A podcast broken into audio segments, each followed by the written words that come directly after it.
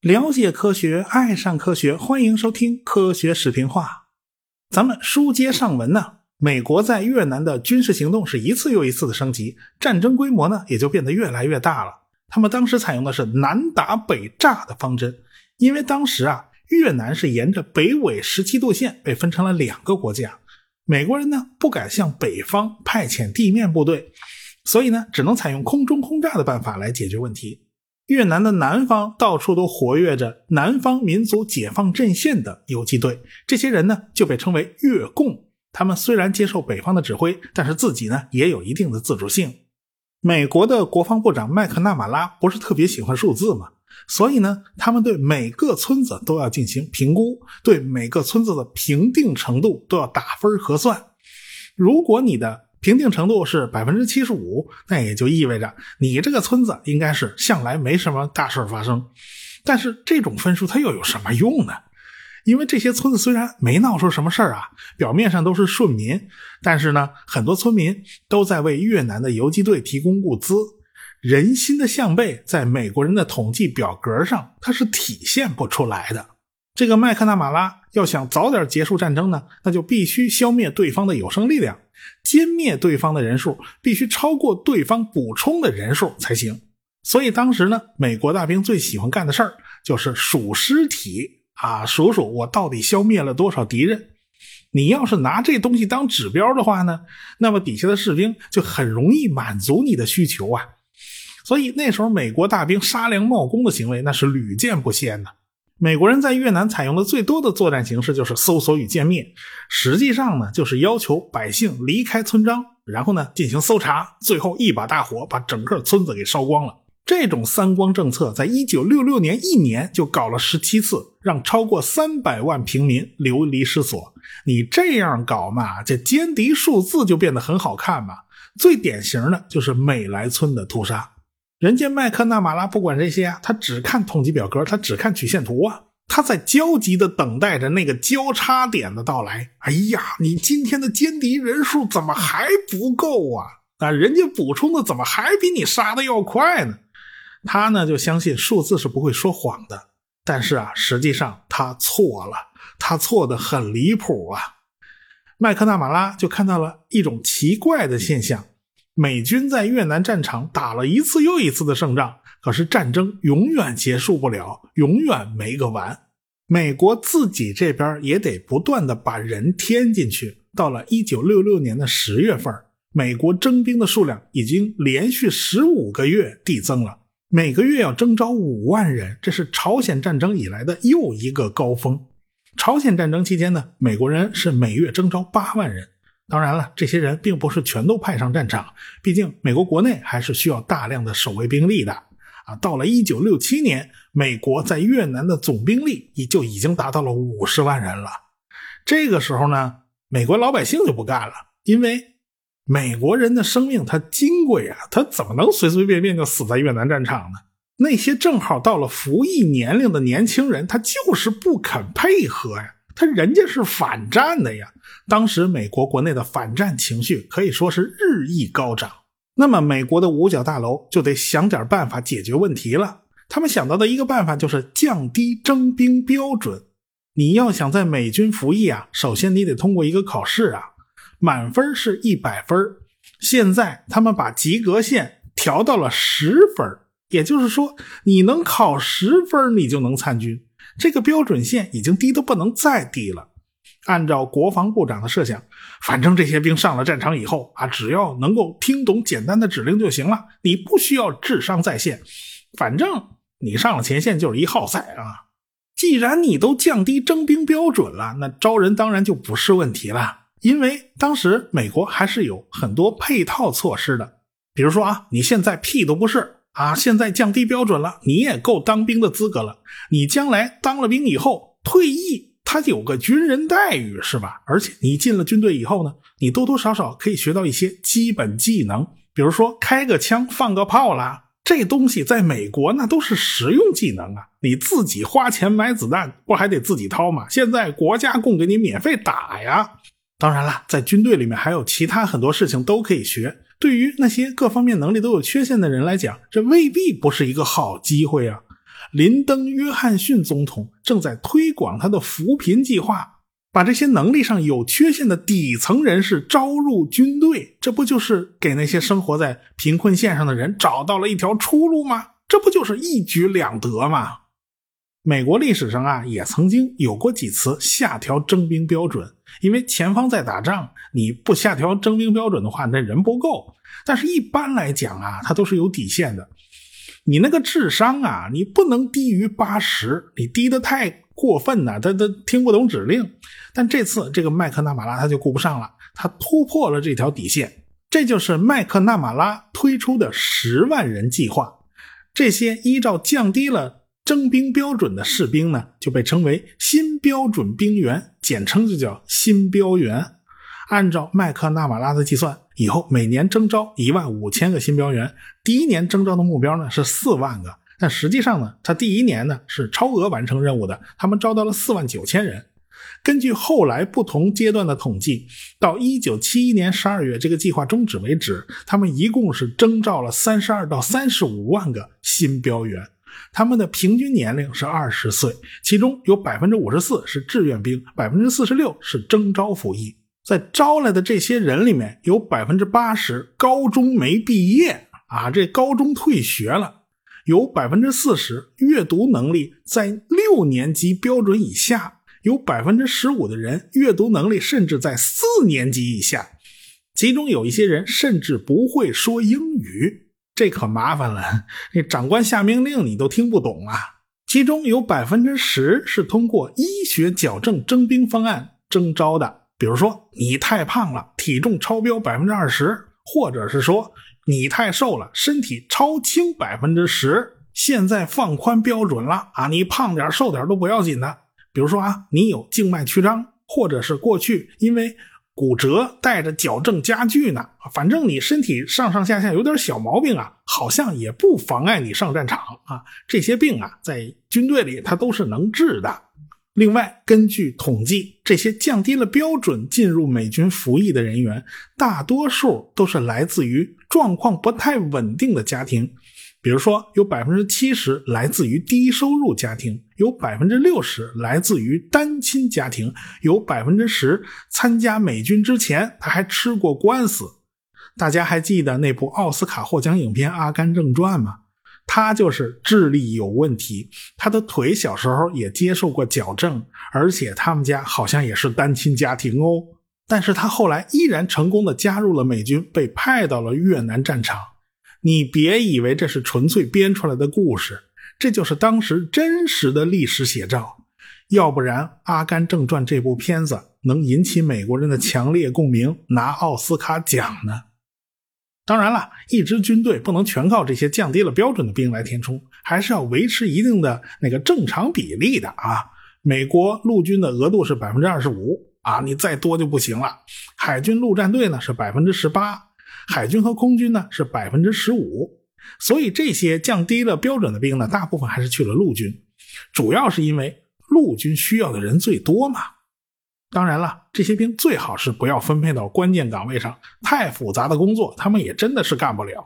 当然啦，国防部长麦克纳马拉对他征召来的这些降低了标准的兵还是满怀期待的，他觉得通过军队的训练和教育，这些人也一样可以上战场。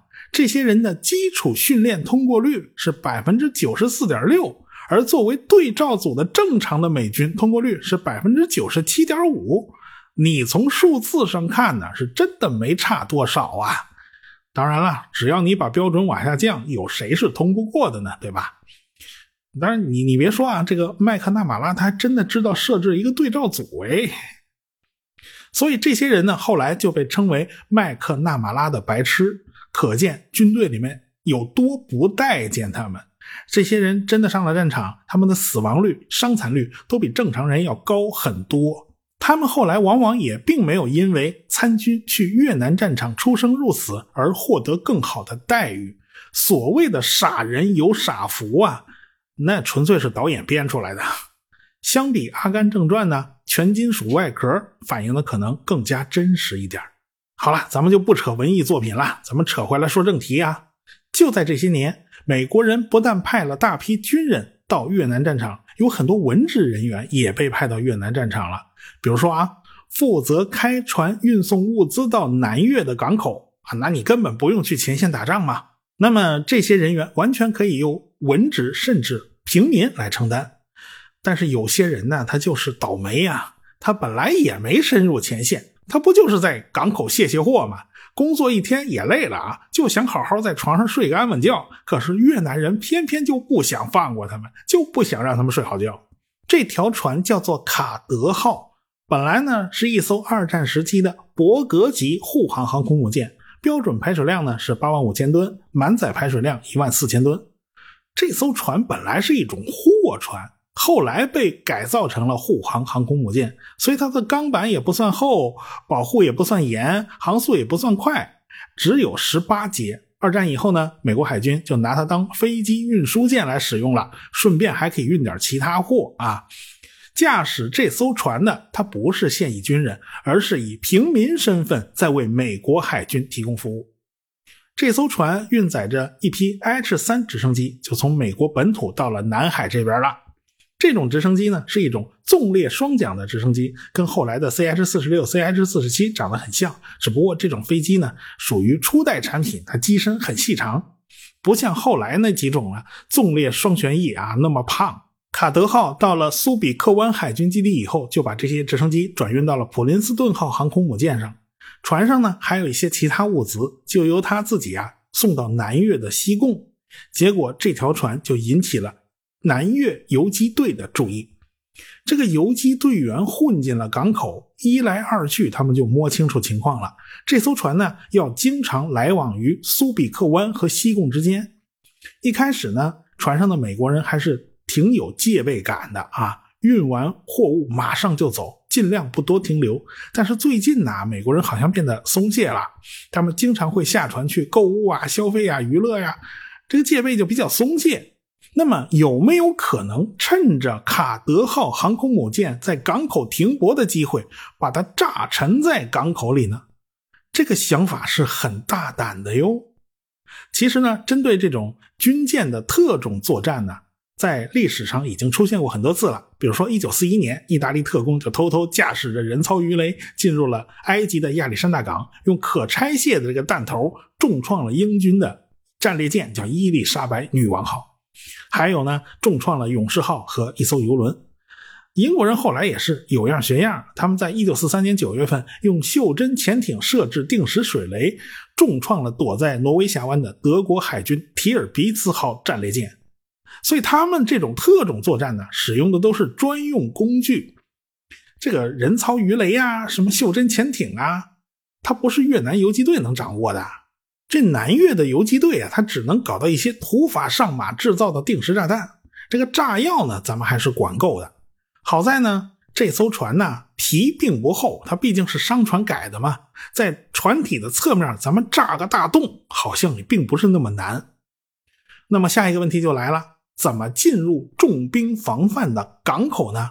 有一个游击队员的父亲就提供了一条线索：你们可以从一条排污管道钻进去。这些游击队员们还真的找到这条管道了，唯一的问题就是这条排污管道排放的是有毒有害的物质，有可能呢会对人的眼睛造成损伤，所以这些人只能闭着眼睛在管道里面摸来摸去，摸进去啊！而且管道污水的气味是非常难闻的，事成之后你还得把身上洗干净，防止气味引起别人的怀疑。所以呀，你以为《肖申克救赎》这部片子灵感是从哪儿来的？历史上真的是有人这么干过的呀！当然了，卡德号它并不是一直停在港口不动弹，它经常在苏比克湾和西贡之间两边跑啊。所以呢，你必须找准它的准确时间。到了一九六三年年底，游击队员们就得到线报了，卡德号将再次到达这个港口。这些游击队员们就提前做好充足准备啊，穿好了潜水服，从距离港口一公里处的这个排污口，他就钻进了这条又臭又脏的水管哎，从这个污水管道钻进港口里边。结果呢，这次来的并不是卡德号，而是他的姊妹舰叫核心号啊。反正呢，黑灯瞎火的，这个游击队员也看不清楚哪艘到底是哪艘，管他哪艘呢？只要炸的是航空母舰就行了。这游击队员就把炸药和定时器装在了核心号航空母舰的那个侧帮子上。无奈，这个定时器呀，它居然在关键时刻掉链子，它失效了。到了点它没炸，估计是因为这电池没电了，是保存时间太长了，都过期了，是吧？这越南人的胆子是真大，他们居然再一次游过去把炸弹拆下来了。他们就带着这八十公斤炸药，重新从这个污水管道钻出去了。于是呢，核心号就这么顺顺当当从南越的港口离开，屁事儿也没有。当然了，虽然这次失败了，但是这些游击队员的上级领导并没有责怪他们。没关系，咱们再接再厉啊！咱们下次一定争取把这个卡德号给它炸沉喽。后来啊，游击队员又从线人那儿得到了情报，到五月一号的时候，这个卡德号航空母舰会到达西贡，所以呢，游击队员们就决定五月一号夜里就对这艘航空母舰下手了。这是美军防范最松懈的时候，有两个游击队员就驾驶着小艇，沿着这个西贡河顺流而下，很快。啊，这个对面南越的这巡逻艇就开过来了。这船上这两个游击队员还担心呢，我这装着炸弹呢，要是这炸弹被发现怎么办呢？要不咱们趁着这个巡逻艇还远，咱们先把这炸弹扔水里算了。这样的话就就算查无实据了。可是这巡逻艇来的太快，他们已经来不及扔了。幸运的是，哎，这个巡逻艇距离他们二十米就停了船，没过来仔细看，他也看不见船上这炸弹。这巡逻艇上的这个南越军人向他们喊话呀，问他们到底是干什么的，他们只好回答：“我们是抄近道啊，到河对面的街上买东西啊。”好嘛，你这真会抄近道啊！南越的这些军人呢，非常腐败啊，跟周围这些个村民呢是抬头不见低头见。这两个游击队员呢，就给了他们一千越南盾的这钞票啊，他们就摆摆手给放行了。其实啊。这几个军人算账算的门清楚，你不过去买东西吗？过会儿你不得还回来吗？回来的时候我再刮你一层皮呗。这两个游击队员在摆脱了巡逻艇以后，顺利的到达了排污口。他们在这儿组装好炸弹啊，每人带了四十公斤的炸药，钻进了这排污管道。他们用的这个 C 四炸药啊，搓成了一个长条形状，就是为了在管道里爬的时候它不碍事儿。从管道那头出来以后就是港口了。这两个人只能靠游泳靠近这个卡德号。这两个人就在船底和发动机舱的附近装上了炸弹，然后呢，就拿出定时器，拉上电线。这回呀，这个电池是新的啊，肯定是没有问题的了。他们呢，设定好了倒计时，又游回到污水管道口，从管子里面钻进去，爬了能有一公里，从管道另一边出来。然后呢，那小船不是还在那儿吗？驾着小船逆流而上，结果半道上又被南越的巡逻艇给劫了。人家就在这儿等着他俩呢，打算再刮一层皮，他再要上一千吨啊，那多好啊！这巡逻艇上眼看着这艘小船啊就快接近了，这几个军人仿佛就看到了移动的钞票奔自己飞过来了啊！他们正美着呢，突然脑袋后边一声巨响啊，炸弹炸了！南越的这几个军人。当场都傻了，这到底咋回事嘞？啊，到底是哪儿炸了呢？他们也顾不上收钱了，调转船头，奔着港口那边就去了。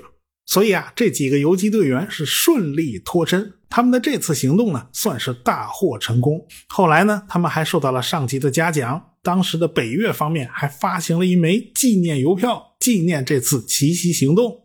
但是吧，这个卡德号受的伤并不重。它被炸开了一个长三点七米、宽零点九米的大洞，有五名船员在这次袭击中丧生。主要是因为当时这艘船呐，基本上已经是一艘空船了，它既没有装油啊，也没有装炸药，所以呢，定时炸弹没有办法引起船内物资的殉爆。这八十公斤的炸药啊，也就能炸开一个大洞而已。这艘船的吃水深度呢，当时是八米，港口的水深呢是十五米。从这个破口涌进大量的海水，所以这船就歪过来了。然后这艘船就坐在了港口的水底，它想沉它都沉不下去了，这儿水太浅呐。